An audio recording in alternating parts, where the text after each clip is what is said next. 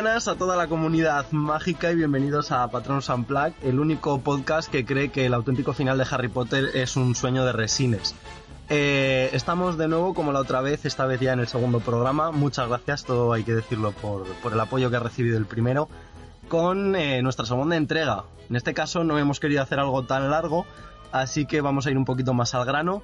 Tengo conmigo a nuestra codirectora de Proyecto Patronus, eh, Beatriz M. Arranz. Hola, ¿qué tal? ¿Qué ganas tengo de este nuevo podcast? Tenemos también con nosotros a Saida Herrero, nuestra experta en Quidditch y en todo lo relativo al fandom. Hola, buenas, gracias por escucharnos. A la segunda mitad de Proyecto Patronus, Fer Vidal. Hola, ¿qué tal? I'm so excited. en inglés ya a nivel internacional. claro que sí. Y a mí, que soy Victorian Guy, eh, llamémoslo youtuber, eh, Slytherin Freaky, movidas varias, eh, sin ser nada en concreto. Y bueno, pues lo dicho, vamos a empezar un poquito con eh, la sección de noticias.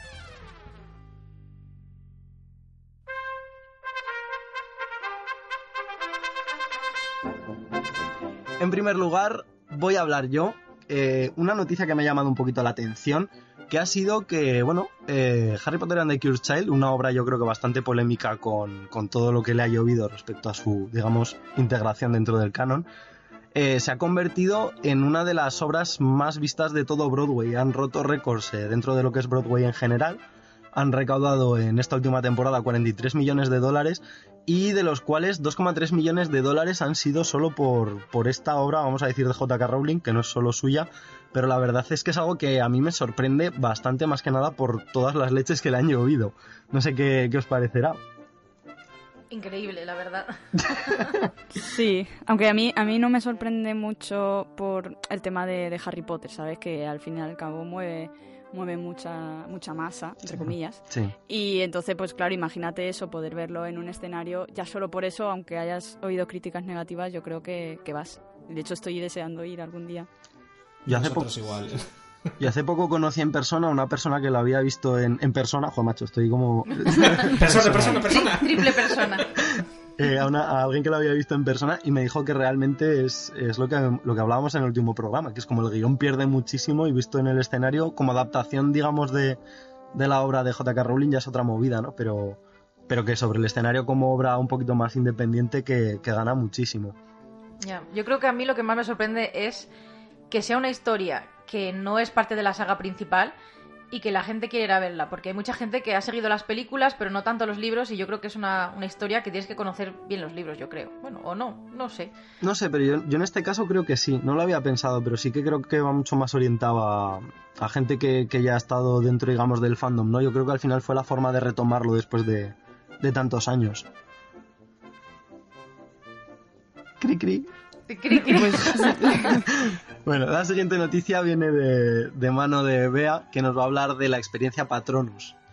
¿Qué nos comentas?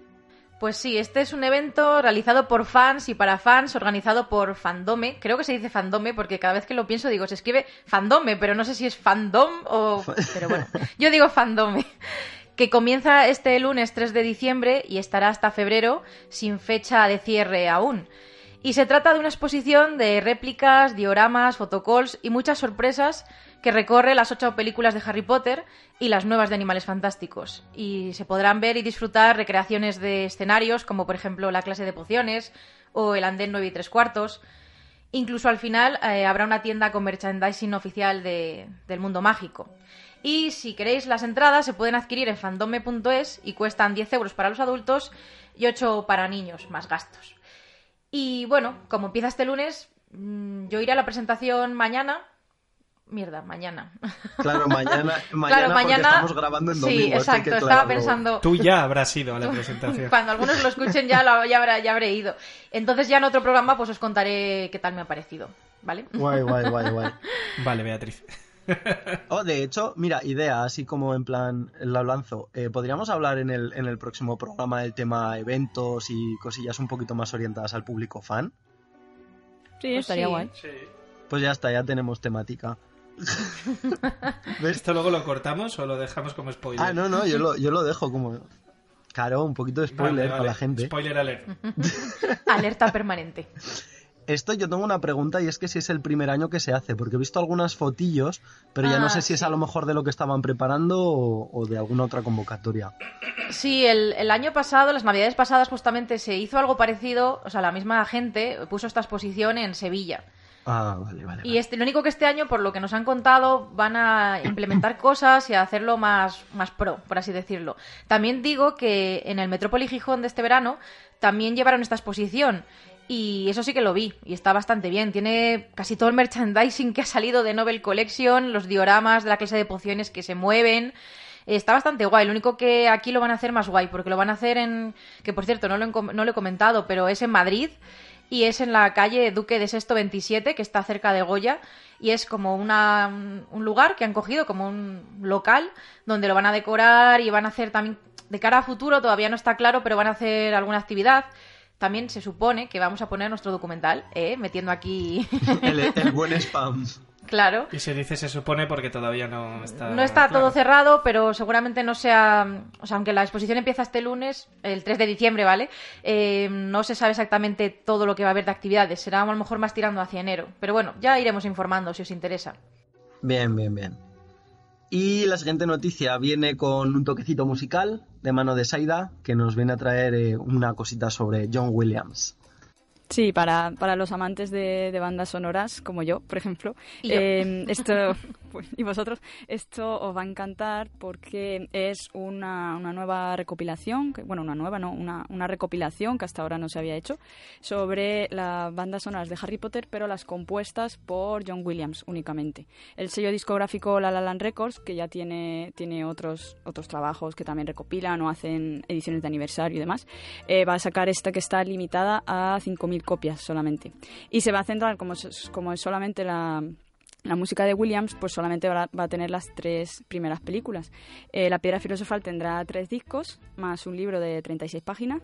La Cámara Secreta serán dos discos y libro de 24 páginas. El Prisionero de Azkaban, eh, lo mismo, dos discos, 24 páginas. Y luego además uno añadido, que es como de recopilación de hablando sobre la composición de la banda sonora y tal, que tendrá 44 páginas. Y todo este pack eh, vale sobre unos 90 euros. Hay que comprarlo en dólares porque se Oh. compra solamente, en principio que yo sepa, en la página web oficial, que se llama lalalandrecords.com. Y eso ronda unos 100 dólares, que al cambio viene a ser unos 90 euros ahora mismo. Y Últimamente, bueno, tiene, tiene pintaza. últimamente están como muy a tope, ¿no? Con estas ediciones limitadas, porque iban a sacar también otra de, del libro este de la colección de varitas y otra de un pop-up de, Es verdad. Del Hogwarts. sí. Y además todas como que rondaban los 100 dólares, ¿no? Es como el precio redondo de, de coleccionismo.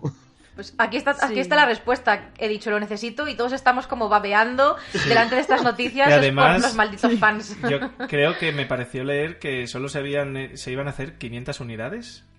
¿Puede ser o algo así? Era como muy 5.000, como... 5.000. De esta yo, yo he leído 5.000, qué 5.000. bien. 5.000, sí, pensé que eran tengo, tengo la 500. noticia delante, sí. Adiós, Oh. si no me ha bailado un cero. ¡Qué infarto! Porque yo la Sí, quiero. eh, lo único que también comentar, bueno, o añadir, que obviamente van a ser ediciones expandidas y remasterizadas, lógicamente, porque las que se comercializaron tenían un disco. Sí. Luego se llegó a hacer edición, una edición expandida eh, de La Piedra Filosofal y de La Cámara Secreta. O por lo menos seguro de La Piedra Filosofal, de La Cámara Secreta ahora mismo no me acuerdo. Sí, me parece Pero- que sí, porque además creo que Sí, salían con portadas de los, eh, de los Sí. tres, me parece.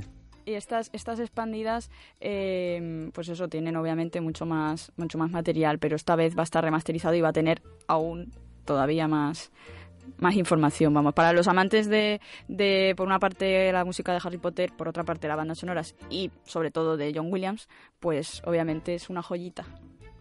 Si es que no, no sacan el dinero como quieren. Totalmente.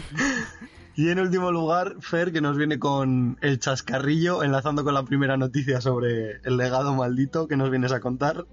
Me ha encantado lo del chascarrillo. es como, verdad, es pues como bueno, la parte de marujeo, ¿no? Yo creo. Sí, de- sí, es que es, es, es marujeo total. Fer presenta Corazón de Bruja.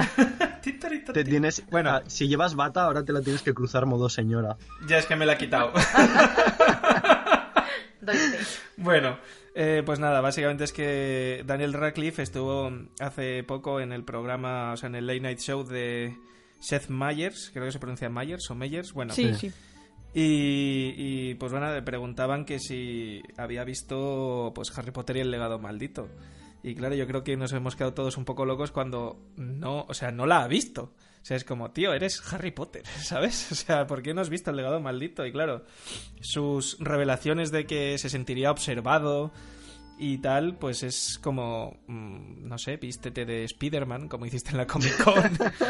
Aunque creo que un, no sé cuánta gente cabe en el teatro, pero imagínate 200 personas, y un Spider-Man, todas frikis, ¿no? y un Spider-Man en el medio. Pues yo creo, que nadie le, yo creo que nadie le miraría, vamos. De todas formas, me hace gracia porque dice, no, es que no me quiero sentir observado. Es como, tío, eres Daniel Claro. Radcliffe, ¿sabes? A estas Tío, sales a alturas, la, da igual, sales a la calle mirar. y ya está, ¿sabes? Es como, oh, mira, es el de Harry Potter, ¿sabes? No lo recuerdan como, oh, mira, es el de Swiss Army Men, ¿sabes? Es el de Harry Potter. Ya, pero por eso Muy buena yendo, peli, por cierto. yendo a, a la hora de teatro, siendo Harry Potter, como tú dices, pobrecito, o sea... Ya, Podría verla entre bambalinas. Pero también han ido otros actores a verla y yo creo que la gente también es respetuosa, ¿no? En el Sí, teatro. a ver, y me Sí, imagino que en su si momento harían en alguna España- premiere un poquito más exquisita donde, donde, a ver, lo mirarían, pero como mirarían otros 70.000, no sé. Ya, no sé, es muy raro que... No sé, a Este lo hombre mejor... no, no, le, no le apetecía y está diciendo, a ver. O a lo mejor no le ha gustado. ¿Te ha dicho, esto no es digno de mi personaje. Claro, le, le incomoda saber su futuro, prefiere... Sí, claro. Podría, a podría ser, ¿eh? es como no quiero mirar a los ojos a la muerte, ¿sabes? Cuando has dicho, Fer, lo de es Harry Potter, me ha sonado a la- al caldero chorreante cuando entra y todo el mundo... Es Harry Harry Potter. Doris Crockford, señor Potter. Siempre me encantó esa señora. Pobre señora que luego nunca más se supo, ¿sabes? O sea, es- Nada, nada, es como Antonio. En fin. Este ha sido más o menos una selección, nada, una noticia por, por cabeza, cuatro cositas de lo que ha ido sucediendo en las últimas dos semanas. Así que ahora vamos a ir con eh, la zona de debate, un tema que se nos ocurrió y que nos pareció bastante gracioso, que es el tema de las teorías. Teorías locas, teorías plausibles, teorías de todo tipo. Así que nos vemos ahora en un momento.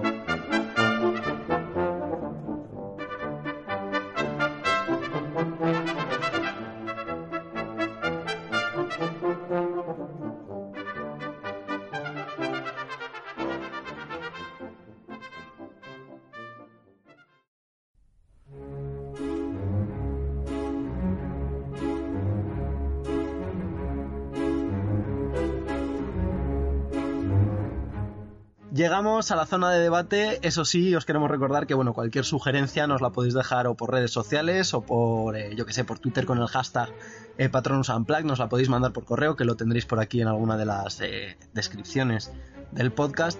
Y como os comentábamos antes, hoy vamos a hablar un poquito del tema de las teorías eh, locas, no locas, yo creo que de todo un poco. También esto eh, yo creo que nos dio pie eh, el, libro este que sacaron de Magelnet, de qué pasará en Harry Potter 7, que estuvimos hablando eh, después de, de grabar el podcast. Pero vamos a empezar con una que yo creo que es la que más sentido tiene para estas cosas, que es la de la famosa teoría de la boa del zoo. Vea que nos tienes que contar sobre esta teoría. Pues mirad, es que hace poco, bueno, cuando se anunció que Claudia Kim iba a hacer de Nagini en los crímenes de Grindelwald, pues salió a la palestra otra vez, otra vez esta Otra vez, teoría otra vez. de que Nagini era la boa constrictor que Harry libera del zoo en la piedra filosofal. J.K. Rowling ya la había desmentido, pero otra vez, el 25 de septiembre de 2018, volvió Rowling en su Twitter a, de- a desmentirlo otra vez. Que no Es real, que no es ¿no? que Nagini no es esa y boa. Sí, y, y me hace gracia porque es que hace poco me encontré un comentario en Facebook que decía eso. Decía, es que Nagini no puede ser esta porque es la del zoo. Bueno, y es como, joder, es que qué daño han hecho, en serio, los memes de internet que la gente tiene una teoría, la pone en un meme, en una foto, lo comparten, se hace viral y todo el mundo por ver una foto en internet se lo cree. ¿Cuánto ha pasado eso? Muchas veces. Además, se te, se te nota como enfadada. Sí, con- sí, sí, con Yo la le, estoy viendo, yo le estoy viendo la cara que la tengo enfrente. Jo, que- ya lo noté, y ya os lo dije en el otro enfadada. podcast, digo, a veces mm, creo que hablo como enfadada, pero es porque, porque muchas veces, a ver, yo sigo un montonazo de páginas de en Instagram, en Facebook, en Twitter de Harry Potter y me encuentro muchas veces eso, cosas que ponen un meme, algo y, y no es real y la gente se lo cree solo porque lo pone Sobre- ahí. Sobre todo en Facebook, me da a mí la sensación, porque por ejemplo cuando salió lo de Nagini también me lo encontré en, pues eso, en post de la gente que lo ponía. Además el problema es que alguien lo sube como meme y luego la gente lo retuitea como verdad, ¿no? O no Sí. lo comparte. Y lo que pasa es que, a ver, pues yo qué sé, pues no se suele no me sé, no me sé la palabra. no se documenta la gente antes de compartir. Pues bueno, lo ve ahí, lo comparte, que a veces es normal, porque crees, sobre todo si una cuenta tienes fe en ella, confianza, piensas que va a poner cosas de verdad, pero. Yo he, Además discutido con gente sobre tenemos- teorías, ¿eh? Oye, además que luego tenemos teorías como hiperfundamentadas y esta es como, no, no, es que era una serpiente, ¿sabes? y, y ya está, y esa es toda la base científica para, para poder hablar de esta teoría. Que bueno, antes al menos eh, la gente podía pensar una teoría y nadie sabía si sería real o no, pero ahora Rowling, como muchas veces Claro. sale a Twitter para decir, no, esto es verdad o esto no. Entonces, pues bueno, esta sabed, todos los que estéis escuchando esto, que seguro que hay alguno que creía que era de verdad, pues no. Rowling lo desmintió y nunca va a ser esa boa Nagini. A mí hay una de las que más me gusta, que esta nos la traía a hacer, que era el tema de los Dursley y, y, digamos su vinculación con, con Harry, ¿no? El comportamiento que tienen con él. Sí, eh, es una teoría que a mí siempre me ha. como que me ha gustado. Y, jo, dices, mm, podría ser verdad, pero realmente te paras a pensar. Y, y yo, hombre, yo no, no creo. Creo que no está desmentida en plan por Rowling, en plan de esto es mentira, no es así, pero sí que es verdad que hizo un texto sobre ello. Pero bueno, para resumir un poco la, la teoría, para los que no estén al, al tanto de la conspiración Potter, es La básicamente que, que, mm, que, pues los Dursley eran tan malos con, con Harry porque se veían influenciados por el alerta de spoiler, por si acaso alguien a estas alturas no lo sabe, Harry es un Horrocrux. Oye, si alguien está escuchando este podcast y le dices spoiler, no no está en el sitio adecuado. O sea, Eso es verdad. Y, y básicamente es eso, que los Dursley eran, eran tan crueles con Harry por la influencia de, del, del Horrocrux, pero luego te paras a pensar y dices, ¿y qué pasa con su con Dean Thomas, Neville, Ron y no sé quién más está en la habitación con ellos en Hogwarts? Es que me suena que son cinco, pero bueno. Y, Claro, lo que pasa es que al final lo piensas y ojo, ¿eh? porque son 11 años día a día, eh, teniendo Claro. en casa 24/7. O sea, yo creo que es otro rollo, pero claro, al final también si lo comparamos con todo el tema de, de Ron con el medallón, Claro, que es un poco el rollo este de, de Frodo, ¿no? Con, con el Sí. anillo, eh, no sabes tampoco hasta qué punto... No, eh, no sé cómo explicarlo, ¿no? El hecho de que al final Harry es como el, el Horcrux raro, ¿sabes? Es el... el el- claro, sí, son, son todo objetos y es persona, entonces no sabes cómo ser vivo, funcionan claro. las personas, claro. Claro, por claro, cierto, o sea, es Seamus. Finnegan, el otro que duerme en la habitación. ¿No he dicho Seymour? Ah, sí. Ah, el pirotécnico, vale. Neville. Bueno, a ver, no nos vamos a engañar. Creo que Seymour Finnegan es el personaje que menos importa a la gente dentro de ese dormitorio. Sí, básicamente. como- Pobre- Vete con, vete con tus petardos a las fallas de Valencia. Por favor, ven aquí. Aquí te acogemos. Entonces, lo que, lo que Rowling publicó en Pottermore, básicamente fue, eh, algunos lo recordarán los que lo hayan leído, era una historia sobre el porqué de, le- de por qué Petunia pues no podía ni ver a su hermana, que todos sabemos que es por los celos que le tenía, porque ella también quería ir a Hogwarts, o sea, lo sabemos gracias al... al era Al cuento, al cuento del príncipe, ¿no? Sí, el. Eh, no, los. ¿Cómo se llamaba el capítulo? Bueno, da igual, donde los recuerdos sí, de. ¿no se llamaba el cuento del príncipe, me parece. Algo así, sí, ahora no me acuerdo.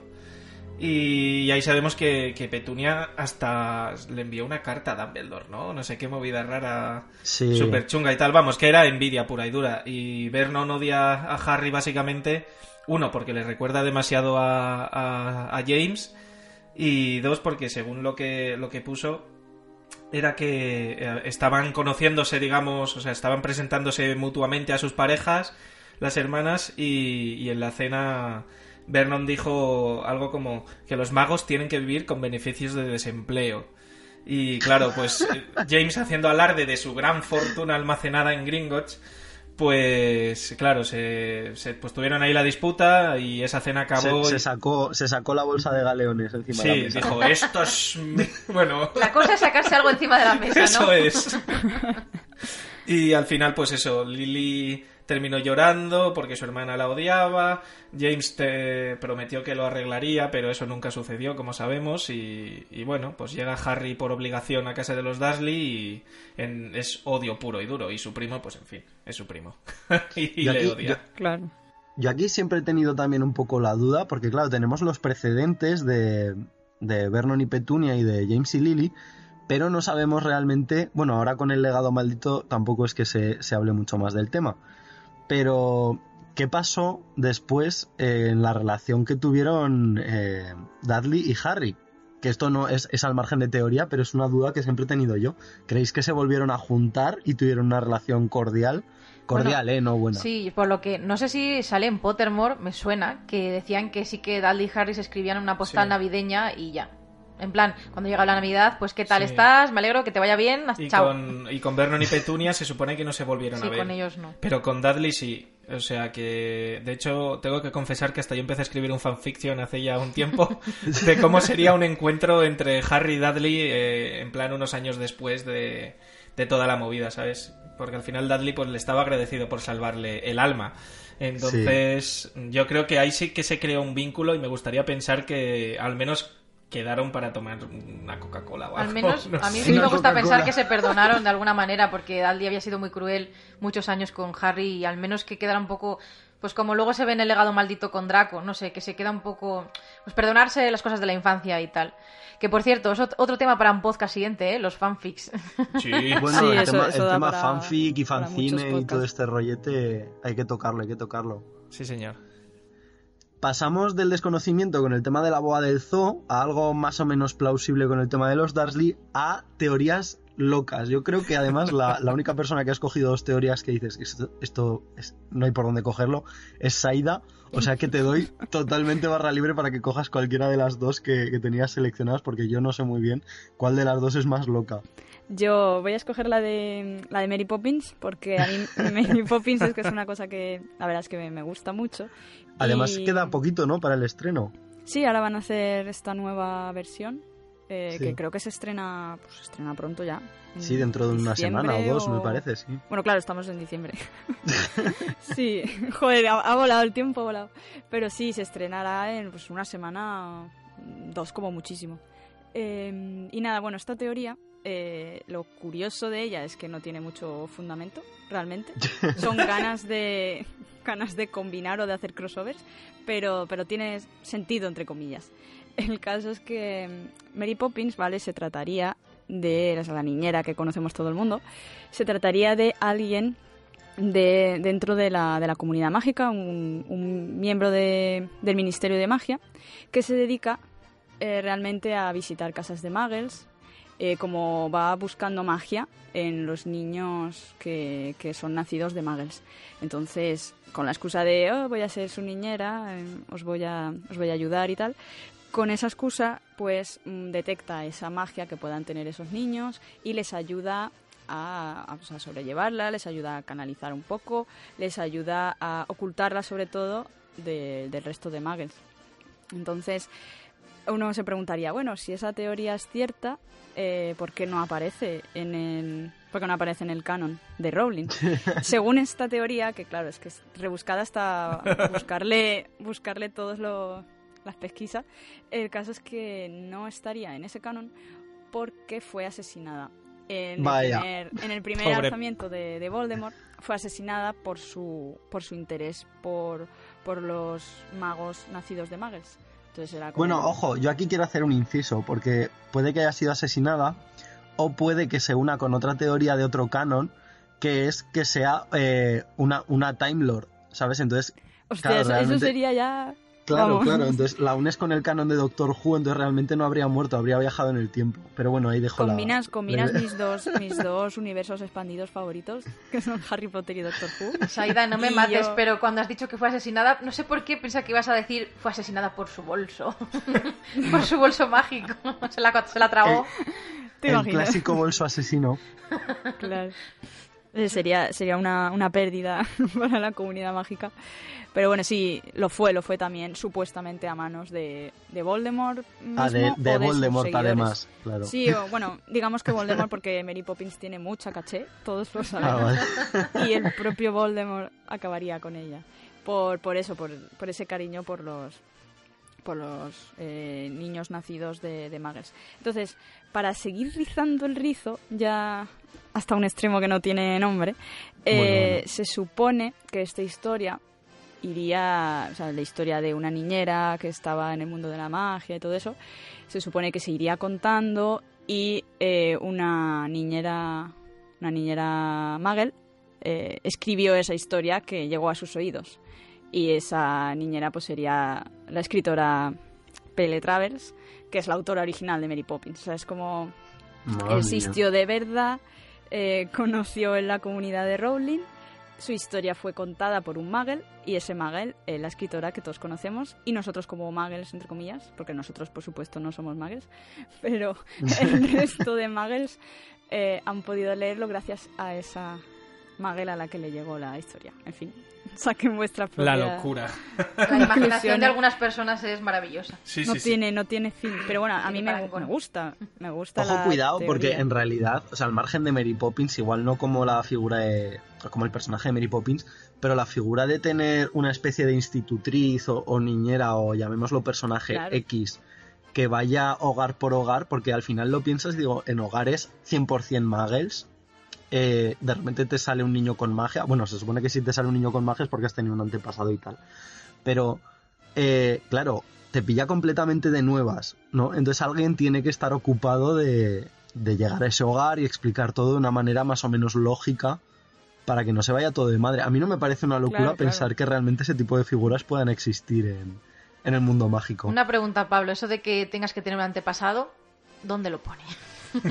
los Hombre, yo, juraría que en su momento los midichlorianos, yo juraría que en su momento JK Rowling dijo que si que si surgía, o sea, como que era un gen recesivo, pero que podía llegar a volver a, Porque, a salir.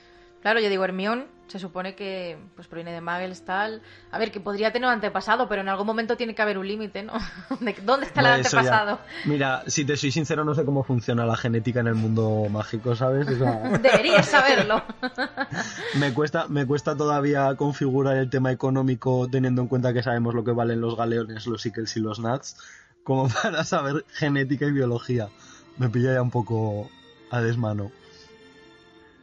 En mi caso, yo he traído una teoría que a mí me parece un poco rebuscada, todo hay que decirlo, que es que hay mucha gente que se empeña en decir que, que McGonagall, que Minerva McGonagall en realidad es un mortífago.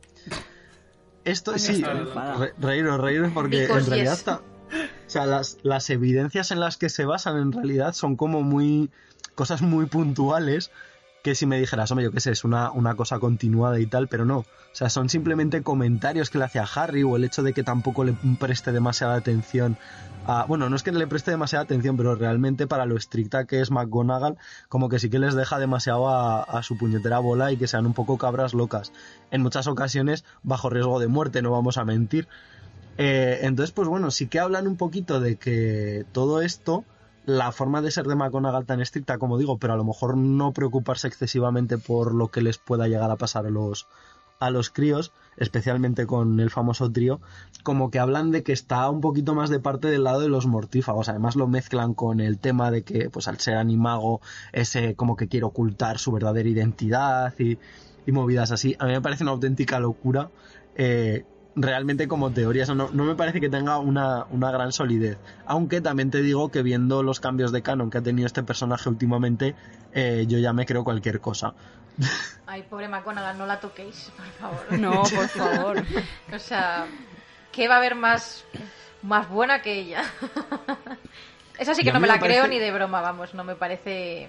No tiene ningún A mí, sentido. me, No. a mí me parece como demasiado rebuscado porque además me parece un personaje como súper digno y súper... Sí. no sé. O sea, yo creo que en este caso, por ejemplo, Maggie Smith es uno de los personajes, o sea, una de las actrices que, que más ha clavado el personaje Sí, que... desde luego. sí la, la verdad interpretan. es que sí Que en el legado maldito quieren hacer que Cedric es mortífago, pues ellos verán. Pero, pero McGonagall no. Tampoco lo veo, macho, porque es Hufflepuff. Madre mía. Además serio? es que me parece, me parece bastante absurdo eh, el razonamiento. Porque si dices, no, es que hay algunas cosas que te dejan así como medias tintas, no sé qué, pero, pero es que no, no entiendo todavía, no lo entiendo. O sea, te estaba escuchando y estaba intentando analizarlo y pensar, ¿qué? Ya, yo creo que si analizas mucho cualquier frase de cualquier personaje, puedes buscarle un doble sentido. Si quieres. Claro, pero, pero lleva- ya te llegas a un punto absurdo. Ya, por No eso. sé. Y pasamos con la siguiente teoría, que vamos a ir con una que a mí también yo creo que es de mis favoritas, que es la de Harry, Snape y Voldemort como reliquias de la muerte. Efectivamente, también es una de mis favoritas. Y es, pues sí, la teoría de que cuatro personajes clave de la saga son los hermanos y la muerte de la fábula de los tres hermanos, la historia que cuenta la, la historia de las reliquias de la muerte.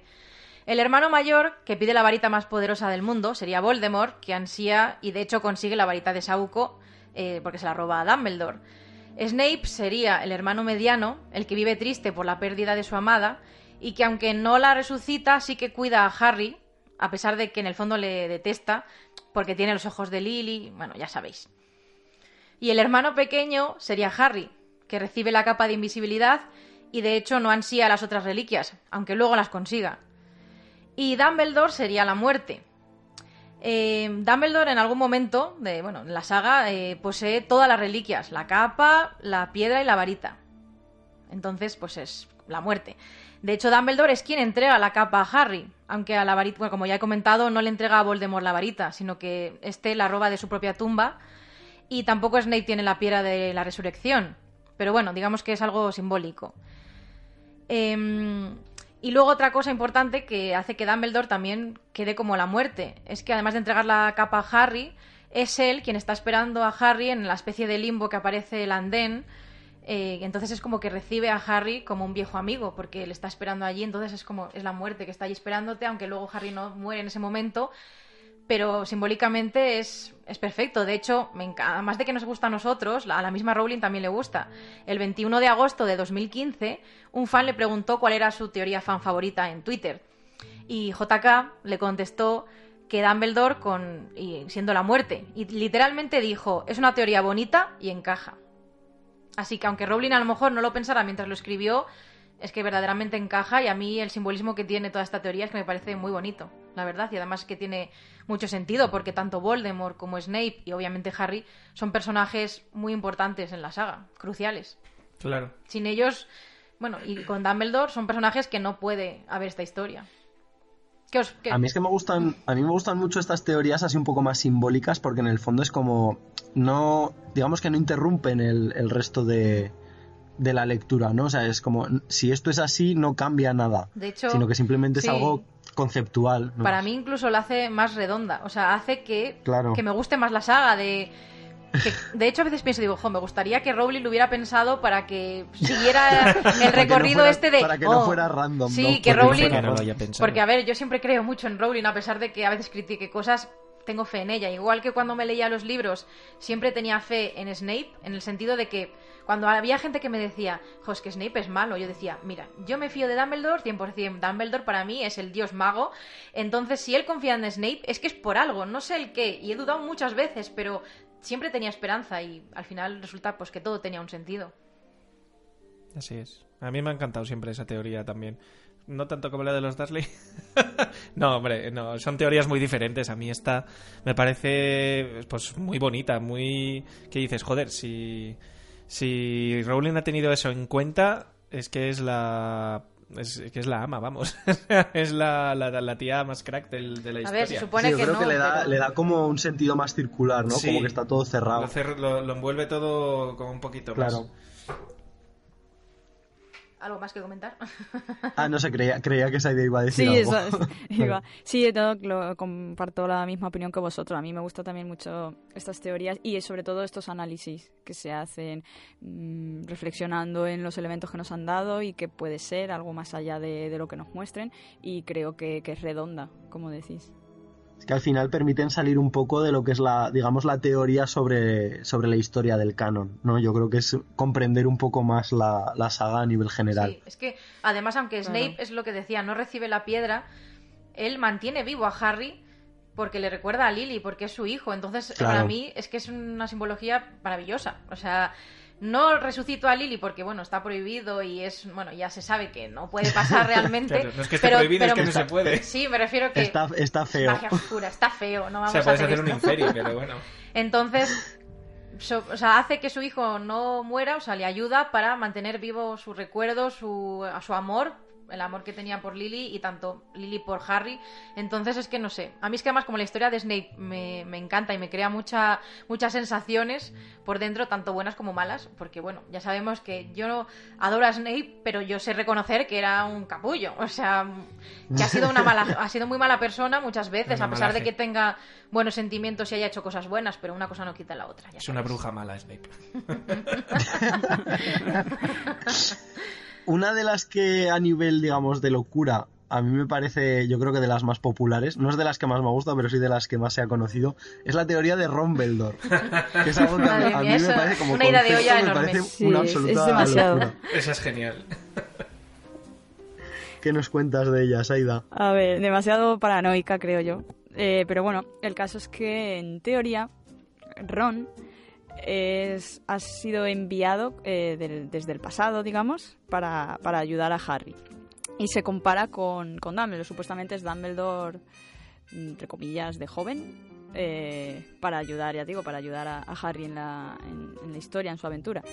Uno de los motivos por los que se dice eso sencillamente se basa en la descripción, descripción de los dos personajes, porque a veces se utilizan como adjetivos eh, iguales, ¿no? Entonces, que como que los dos son altos, son delgados, tienen la nariz afiladas y las manos largas, pues son la misma persona. Y eran pelirrojos. Ya está. O sea, Y ya está. Ah, loco. O sea, entonces claro, tendríamos, es- se- la evolución sería como Rupert Green, Jude Law, eh, Estaría guay de ver ¿no? esa mezcla. Luego sigue la cosa eh, todavía, pues claro, la gente que, que pensaría esta teoría, pues sigue con ella por el tema de que Dumbledore tiene una cicatriz en su pierna izquierda y como eh, Ron... Con la forma del metro de Londres. Eso, Exacto. cierto. Eh, Ron, cuando es arrastrado en, en El prisionero de Azkaban, eh, era arrastrado, si no recuerdo mal, por, por Sirius. O sea, Sí, era Sirius el que sí, le sí, mordía. sí. El perro. Eh, sí, entonces, eh, pues claro, tiene esa, se rompe la pierna, tiene también ahí una cicatriz en la pierna. Supuestamente, pues claro, vuelve a ser Dumbledore. Porque Claro. recordemos, son altos, delgados, nariz afilada, largas Claro. Y, y cicatriz en la pierna. claro, y Canuto tiene Vale. sus fauces en forma del metro de Londres. Ahí está, ahí está todo.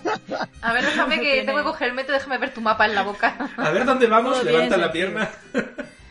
Pero bueno, Es la- muy- esta, esta teoría tiene, tiene eh, lo que, como antes decía, rizar el rizo, esta también tiene esa parte. Y esto ya sí que me parece disparatado, no, lo siguiente. Que dice la teoría que... Ah, porque hasta, hasta ahora era la parte lógica, ¿no? Claro, claro, esto al menos dices, bueno, se parece. Pero bueno, esto ya llega al extremo en el que cuando Draco canta la canción de A Wesley vamos a coronar, ¿no? Sí. Eh, tiene una, una de las frases, dice que nació en un vertedero. Bueno, eso es en español. En inglés era born in a bin. sí. Y entonces ya la gente dice que, claro, es que el bin es una pista oculta que viene del tema binario, del tema doble. Porque, claro, nació, nació dos veces. Nació dos veces porque ha viajado en el tiempo y son dos. Y tú dices, ¿qué? O sea, aunque haya viajado en el tiempo, habrá nacido una vez, ¿no? Una vez y luego, y luego viaja. No sé, yo creo que ahí se contradicen ellos mismos por hacerlo más, más loco. Ojo, cuidado. Voy a lanzar la teoría para que la completen los fans de Ron Beldor. Ojo, cuidado, spoilers también te digo del tema de... Bueno, en realidad no. Dumbledore... Dumbledore habla de un gemelo oscuro en los crímenes de Grindelwald. Ahí lo dejo. ¿Qué? ¡Aurelius! Y ese, ese gemelo es, es pelirrojo. Es eh, pelirrojo y, y vive en el futuro. Tiene nariz afilada, alto, delgado. Madre mía, ¿dónde está Doc Brown en esta historia? y el DeLorean. Es como el gemelo malo de Bart Sí. Simpson. Sí, sí, sí, es Sí, algo es, así. Es, es un como poco paranoia. el cuarto hermano era Ron. Claro. Ahí lo tenéis. Sí. Ahí está la cosa. Ahí está, ahí está. Es que claro, como no existen, todo el mundo no existen más personas que sean altos, delgados, nariz afilada y No, manos no, largas. no, no Tenéis es que entenderlo. no es viable. No es viable. claro. Ni- Es ningún así. pelirrojo La es así, genética. ¿sabes? La Sí, sí, genética que- es así de caprichosa. Que yo lo llevo Claro. mencionando en el, en el este, que es que además eso, Ron es pelirrojo y se supone que Dumbledore de joven también era pelirrojo. Véase Sí, Animales sí. Fantásticos, lo pelirrojo que es. Bueno, Sí, pero ahí pero está como, mayor. como los, como los Weasley son cuatro, ¿sabes? No existen más pelirrojos en el mundo. Claro, no. Claro. no, Sí o que sí va. tiene que ser. No hacen, no hacen quedadas de pelirrojos en Irlanda, ¿no? Que va. Sí, es como, venga, ¿qué más? Yo tengo la gran duda, porque teníamos aquí en un documento cada uno dos teorías apuntadas, pero Fer solo tiene apuntada una. Y no sé con qué nos va a sorprender. Ah, es que esto es muy, muy, muy loco. Esta, esta ha sido de, última hora que he dicho, "¡Ah! solo tengo una. Bueno, la voy a leer, la, voy a leer más o menos como la he encontrado porque no me ha dado mucho tiempo de, de prepararla como tal. Y es una, es una teoría que surge en Reddit, ¿vale? La red social Reddit. Eh, y voy a leer tal cual lo que he cogido, ¿vale? Eh, no me acuerdo de la página donde lo he cogido, pero era... No me acuerdo, sinceramente. Créditos para la página que lo haya escrito. Mira. Espero, espero que no fuera un meme de... No, no, no. mira. Bueno. Es una teoría que la han titulado Harry esquizofrénico. Procedo a leer Ah, para, sí, vues- sí, para sí. que vuestros oídos lo gocen. Solo, a ver, yo he abierto diciendo que la saga de Harry Potter era el sueño de Resines. ¿no? Es, Oh, es una teoría de estas. Si es una teoría de estas rollo el final de Doraemon o, o cosas de estas, Pues más o menos, mira. llegan, tar- Por ahí van llegan tarde ya. Mira, mira. Lo- yo, la voy a, yo la voy a leer tal cual, ¿vale? Dice, mira, otras de las teorías surgidas en Reddit sugiere que el mundo mágico en el que Harry se desenvuelve es en realidad un producto de su cerebro dañado por una caída que le habría dejado la cicatriz en la frente y habría afectado a su lóbulo frontal. Según el autor de esta interpretación, Ron representaría a una, in- eh, a una entidad imaginaria que otorga seguridad a Harry. Hermione sería una enferma con trastorno bipolar y ambos convivirían en un centro psiquiátrico, reinterpretado por la mente de Harry como Hogwarts. De este modo, Voldemort representaría a la enfermedad del protagonista, su yo oscuro, y la sensación de peligro y persecución constante. Y por otra parte, Dumbledore sería en realidad un médico que intenta ayudar al protagonista a vencerla. A mí me da O sea, todo es, el un mal poco rollo. como, es un poco como Sucker Punch, ¿no? Sucker Punch, Ah, pero sí. Versión magia. También a mí me ha recordado a, mm, a Perdidos. A Sí. Harley, la historia de Harley. el Es verdad, Harley también puede ser, es verdad. Pero sí, esta locura, es de estas que, bueno, es simbólica, pero no tiene ningún Es que, sentido. Pierde que una- todo el más que sentido. una- más que una teoría, a lo mejor es se podría... Está muy bien, pero dedícate a otra cosa. Claro, se podría decir más que es una reinterpretación, por así decirlo, más que una teoría. Pero no sé, a mí me ha hecho mucha gracia y me ha gustado esas, esas comparaciones. Lo, y lo de que Hermione es bipolar y tal, pues bueno, podría Sí, además, ser hasta eh, verdad. porque el, el resto como que encaja, pero lo de Hermione es bipolar y ya está. O sea, no, Sí, es como es no bipolar y muy bien. Con Harry. ¿Y, y Ron quién es Sí, en todo no sé. esto? ¿Eh? ¿Ron quién es en, en todo esto? El que le aporta seguridad. Lo he leído. ¿Ah, sí? Es uno, es uno de los que está Por ahí favor, también, ¿no? Supuestamente. A lo mejor no me he enterado bien, ¿vale? Lo siento. Pensaba que sería Hermione porque me parece raro que sea Ron el que aporte seguridad a Harry.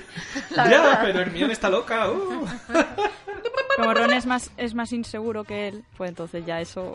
Claro, por eso digo, de- me, me hubiera parecido más lógico que Hermione fuera la parte que le apoya y le da Ya, seguridad pero porque bueno.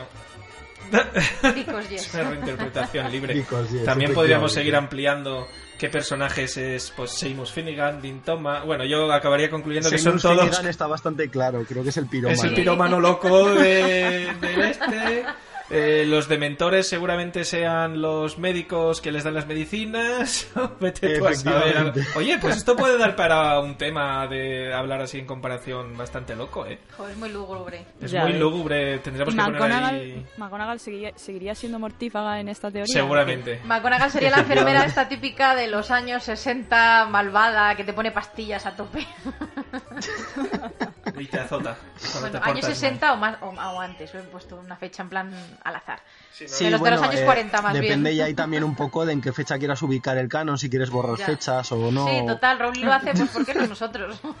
Claro. Eso ya Claro, dejémoselo a JK Rowling. Y yo creo que aquí vamos a ir terminando con el tema de las teorías. Realmente yo creo que es un tema que da para horas de estar hablando, porque además yo creo que cada una es más loca que la anterior. Así que si tenéis cualquier eh, otra idea rondándoos la cabeza, dejárnosla por los comentarios, que por lo menos nos echaremos unas risas entre todos. Ahora sí que sí, vamos a pasar a la parte de las recomendaciones. Hasta ahora.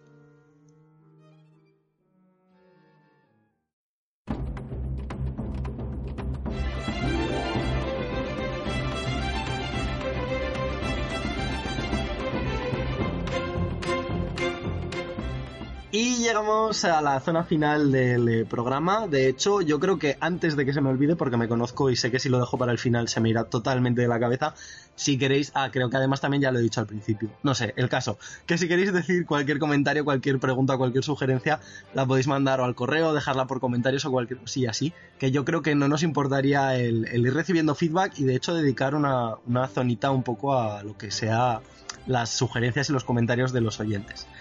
Eh, el caso, como digo, es que estamos en la zona de recomendaciones. Evidentemente tenemos al final el premio Daisy Hukum a la recomendación Magel del podcast. Y vamos a empezar con las recomendaciones normales de mano de Saida, que nos va a hablar de Luces Cámara Magia, de los crímenes de Grindelwald. ¿Qué nos vienes a contar? Pues es un libro que a mí me parece, la verdad es que uno de los mejores anexos que se pueden hacer a la, película. Es de la editorial HarperCollins y cuesta alrededor de unos 20 euros. Son 160 páginas en cartoné y está escrito por Ian Nathan que, y prólogo de Eddie Redmayne que también es el autor del libro anterior de, la otra película y también del arte de Harry Potter, o sea, perdón, del arte de Animales Fantásticos y otros libros de cine. Y este libro pues funciona perfectamente como un making of de la película, profundiza en distintos aspectos eh, como criaturas o, distintos elementos y va haciendo como un recorrido cronológico prácticamente, dividido en distintas etapas y con ello pues nos va explicando, ya digo, tanto la producción como cosillas que se hayan quedado allí, eh, intervenciones de Rowling y demás, y me parece muy, muy interesante. Además, me parece que de estos tres que suelen sacar, ¿no? El de, digamos, el, baúl o los secretos de Harry Potter y todas estas cosas, el arte y el de luces cámara magia, es el, más técnico y el único que no. Bueno, el de arte tampoco, el único que no incluye eh, temas de reproducciones o cositas un poco más así, ¿no? Claro, es que este, por ejemplo, es únicamente literatura, eh, entre comillas, quiero decir, no, no hay esos añadidos que tú dices. Eh, luego está la versión ya más completa, que es la más cara también, cuesta sobre unos 40 euros, que, que se sé que funciona. El primero era como la maleta de, de Newt. Y en este caso, no me acuerdo. Es la cámara, me parece que es como las cámaras del Ministerio de Magia eso, Eso, sí. eso es. Eh, pues esa sí que tiene el añadido de esas reproducciones, está como más enfocado a, a conocerlo todo y también lo recomiendo ya. Pensaba dejarlo para otras recomendaciones. Em, pero este a mí me parece muy, muy, muy interesante para empezar, porque ya digo, el otro también cuesta 40 euros. Este por menos de 20 euros se puede conseguir y está muy completo.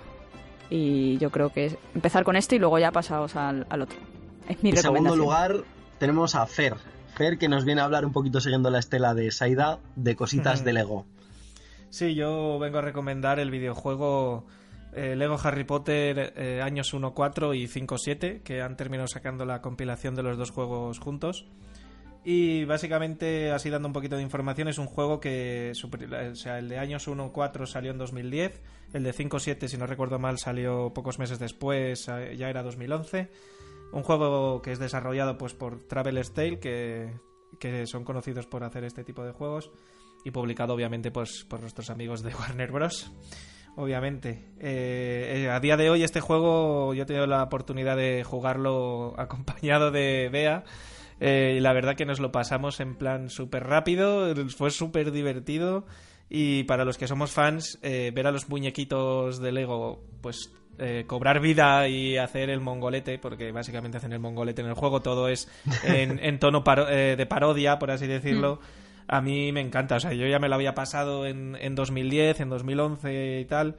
Y salió la remasterización, eh, la remasterización para PlayStation 4 y obviamente tuvimos que comprarlo. Hasta recuerdo que creo que compramos un mando solo para poder jugar, ya tener dos y poder jugar los dos y, y, es brutal, vamos. Y, y, así como un poquito de detalle, es un juego que salió para, o sea, multi, multiplataforma. Eh, pues Nintendo Wii, Xbox 360, PlayStation 3, Nintendo DS, PSP, para PC, para Mac, bueno, en plan, pues claro, a lo loco, obviamente. Y que ya esta última remasterización que han sacado, pues lamentablemente es solo para Play 4. No, está, creo que no está en ninguna plataforma más. No sé si en PC quizás, pero que a mí me suene, creo que solo está en, en Play 4. Ah, no, y en Nintendo Switch también. Me ha parecido Además, que yo creo que, que la parte buena de esto es la, la cantidad de, desbloqueable, de desbloqueables que tiene con el tema de los personajes, ¿no? Y de, y de los Sí, eh, sí, vestuarios hay- y cositas de estas. Jo, pues no me acuerdo cuántos personajes son, pero son un telita. eh. Pasa como con los Funcos. Está Harry Potter, está Harry Potter Navidad, está Harry Potter Sí, sí. no sé qué, está Harry Potter no sé cuántos, pero por lo menos también hay muchos Ron, eh, hay varios Dumbledore. De hecho, mola porque está el Dumbledore de Richard Griffin. ¿Se llamaba Richard Griffin? El... No, Richard Griffith es el de... ¿No es Vernon? Sí, ¿y cómo se Richard llamaba? Harris, Richard Harris, Harris. Richard Harris. El Dumbledore de Richard Harris y el Dumbledore de Michael Gambon. De Michael Gambon. Es como un pequeñito homenaje ahí que también mola, mola que lo hayan hecho. Y Voldemort creo que también hay varios. Hasta de Neville creo que hay varios. Bueno, es- está muy guay el tema de, de que tú te pasas el juego, te pasas la historia, pero más allá tienes mogollón de cosas que desbloquear. Tienes, no sé son 100 ladrillos rojos o algo así. Bueno, que una vez te pases el juego ya juegas en modo libre y acceder a partes en las que en el modo historia no puedes acceder porque necesitas ciertos personajes para hacer conjuros y Yo tal. quiero añadir que seguramente jugar de manera individual es divertido, pero jugar dos personas, o sea, Buah, te lo pasas- las risas que me he echado ha sido, bueno, genial. Sí, bueno, yo recuerdo los momentos de... Es que no, no me acuerdo en qué pantalla era, pero momentos de los que tienes que pasar... Ah, eran como nenúfares o no sé qué. Y, Beatriz estaba todo el rato saltando agua, saltando agua. Llego yo, venga, que yo me lo paso, saltando agua, saltando... Todo Así que el nos rato caíamos. cayéndonos. Y es como, pero por favor, es que es un juego sencillo. No había manera, y te echas unas risas muy serias, la verdad, con ese juego. Risas muy serias, ¿eh? Paradójico. Risas muy serias, así es la vida. Eh, en tercer lugar, llego yo con la recomendación de una de las últimas publicaciones que ha habido también con el tema de los crímenes de Grindelwald, que es el guion de Animales Fantásticos, Los Crímenes de Grindelwald, evidentemente. Está tanto en español como en, eh, como en inglés. En español, de hecho, ha salido hace nada, ni una semanita en cuanto escuchéis el podcast, así que eh, si no tenéis eh, manejo del inglés lo podéis eh, conseguir también en, castellano. Y la verdad es que yo soy muy fan, creo que ya lo dije en el programa anterior, de las ediciones que, que nos trae en este caso Salamandra con el tema de los guiones. Me gusta porque le eliminan el tema de la sobrecubierta, lo hacen mucho más manejable, bastante más barato además que, que conseguirlo en algunas ocasiones en inglés que te toca pagar envíos y cositas de estas que luego siempre encarece el precio. Y tengo que admitir que habiéndolo releído, eh, a ver, tengo que volver a ver la película, pero posiblemente esté menos indignado que, que cuando grabamos el podcast anterior. Digamos que al ver los detalles y al ver algunas cositas, pues bueno, te vas enterando de cosas que a lo mejor pasan un poco más, un poco más por encima en la película. Me hace Pablo mucha Sí, eso- gracia que los fans que somos de que nos resignamos, no queremos resignarnos a que la peli nos haya decepcionado y queremos Exacto. verla otra vez, verla otra vez hasta decir, Hasta que... Hasta que nos guste. Bueno, Porque A yo soy así, igual. Solamente hay una película con la que no me pasa eso y es con el Cáliz de Fuego, pero con el resto puedo llegar Coincido. a verlas, decir que es mierda pura y luego salir y verla y decir, bueno, no era para tanto, ¿sabes? A mí el Cáliz de Fuego sigue, sin convencerme del todo a día de hoy. Prefiero el A libro. mí es que no me gusta ni como adaptación ni como película. pues a mí la que menos me gusta es La Orden del Fénix, pero creo que eso da para otro podcast entero. Sí. esto, sí. esto da para, para demasiado. Tomamos nota, Lo dejamos en el tintero. Y llegamos al final del podcast con el premio Daisy Hukum del podcast de la semana. Bueno, de la semana no, porque es cada dos semanas. Pero bueno, el caso que el premio Daisy Hukum. Redoble de tambores, por favor, algo que nadie se espera en absoluto. Le ha tocado el premio a Bea. Bien. Bien. ¿Qué nos vienes a traer tú fuera de todo lo que es el ámbito del mundo mágico? Bueno, pues os traigo una recomendación que es una trilogía de fantasía que se llama El ciclo de la luna roja y es del escritor español José Antonio Cotrina. Eh, aprovecho esta recomendación ahora que van a reeditar la saga en Amazon con nuevas portadas eh, hechas por Libertad Delgado Rodríguez, alias Liber Libélula. Y la trilogía son tres libros, obviamente. que son- Anda, qué sorpresa. ya, ¿eh? No os lo esperabais. Inesperado, sí, sí. que es La cosecha de Samhain, Los hijos de las tinieblas y La sombra de la luna. Y bueno, para contaros un poco el argumento, la historia comienza con Héctor, un chico estadounidense de 15 años, que la noche de Halloween recibe una perturbadora visita. Se trata de un ser extraño, un demiurgo, que se hace llamar Denestor Tul y que afirma pertenecer a otro mundo, que se llama nada más y nada menos que Roca Barancolia. A ver si lo pronunciáis bien. Roca Barancolia. Bueno, muy bien. Un lugar impregnado de magia. El ser pide ayuda eh, para salvar su reino porque está en el medio de la destrucción, típico. Y le promete una gran aventura que se lo va a pasar muy bien y que les va a ayudar, que le necesitan. Y Héctor queda hechizado por sus palabras y por la pipa, porque el demiurgo está fumando una pipa de la paz. Vaya. Y, en fin, tal cual. Y entonces Héctor se une a, otros, a otras personas que son los cachorros, entre comillas, de este tío, de Dennis Tull, que han sido recolectados para la cosecha de Samhain. Lo que Héctor no sabía es que es muy posible que se muera, porque va a tener que luchar por sobrevivir hasta que salga la luna roja. De hecho, es que a mí... mira, oye, mira, Sí. chato, lo siento, pero es lo que hay, ¿sabes? De hecho, esta trilogía a mí me recordó mucho a una especie de mezcla entre la historia interminable y los Juegos del Hambre. Pero salvando las diferencias, realmente es muy original y es muy distinta, aunque un poco, pues como veis, la trama, tanto el mundo lleno de magia me recuerda un poco a la historia interminable y tal, como además a Treyu, que tiene que salvar al reino de fantasía y tal. Pero bueno, eh, está muy bien. O sea, sobre todo destaco la, creación de personajes y la descripción de los lugares, porque es maravillosa. Cotrina me gusta mucho cómo escribe y esta saga, pues bueno, mm, tuvo su época porque mm, no tengo aquí, eh, mierda, en qué año salió, pero salió como a lo mejor 2012 o por ahí. Y se ha reeditado varias veces, de hecho. Pero bueno, no es, pues claro, al no ser de un autor a lo mejor internacional no es tan famosa, pero a mí me gustó un montón y creo que se merece mi recomendación. No, y que luego a veces también muchas, en muchas ocasiones nos encontramos que dentro de un mismo fandom encuentras otras lecturas, vamos a decir, similares ¿no? o, o afines, y al final acabas encontrando gente que también le gustan, pero es lo que dices, como a lo mejor no tienen un renombre internacional, se quedan un poco más en segundo plano y está, siempre está bien darles un poco de, de voz, ¿no? Mira, estoy mirando, salió en el 2009, eh, la primera vez, el primer libro. Así que bueno, yo de hecho es un libro que me lo quiero releer, que no sé si os pasa a vosotros, pero no todos los libros que yo me leo los acabo releyendo a lo largo de mi vida, obviamente, no, y esta no. saga sí que me la quiero releer en algún momento. Pues bien, ya está. Algún día, algún día la leeré por primera vez. No, no la conocía, la verdad, pero, pero la has pintado interesante. Qué Pues cosas que los dos sí. últimos pre- dos primeros y últimos eh, premios Daisy Hukum vayan empiecen en Halloween, ¿no? Ya, es verdad. es el momento. Que se añadan a la lista de cosas pendientes que tengo. Es un momento perfecto para, Leer o ver. para que pasen cosas místicas y misteriosas Halloween.